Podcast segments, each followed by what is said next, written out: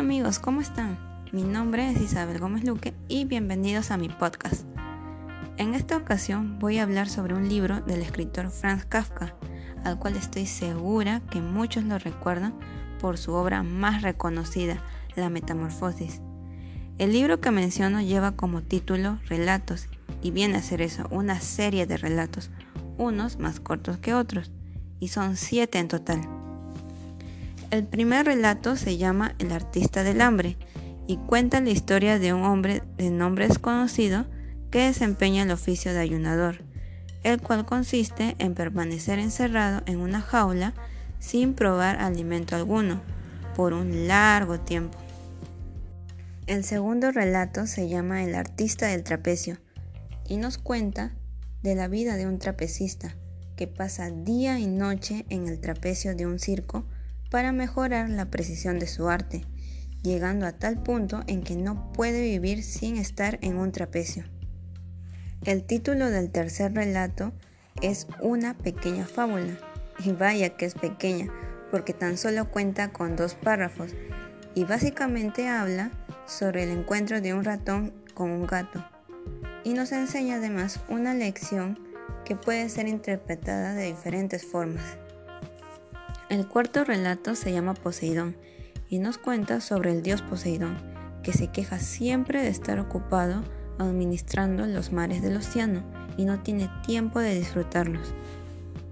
El título del quinto relato se llama La partida y nos habla sobre un hombre que lo único que quiere es cabalgar su caballo hacia cualquier lugar. El sexto relato se llama La cruza y nos habla sobre un animal extraño que es mitad gato y mitad cordero. En este relato, el dueño del animal nos dice cómo se comporta y qué características tiene.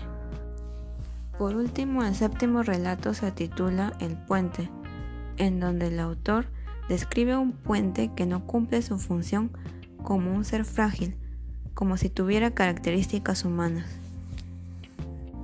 En lo personal me encantan este tipo de relatos, pues describen muy bien a los personajes y además te dan un mensaje que puede ser interpretado de diferentes formas.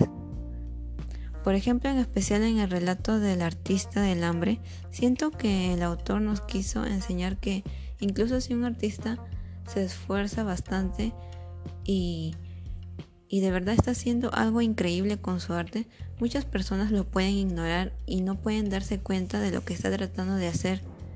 Y a veces hasta puede, hasta puede perder el mismo artista el significado de lo que está haciendo, pero sin embargo está haciendo algo increíble. Y así en los demás relatos, el autor también te da la libertad de que tú puedas interpretar el mensaje que transmiten de diferentes maneras. Nos encontramos en un tiempo difícil de pandemia donde algunos podemos estar estresados, pasando por diferentes problemas. Y por eso yo los invito a pasar su tiempo libre y relajarse un momento leyendo este libro de Franz Kafka que pertenece a la colección Limalé.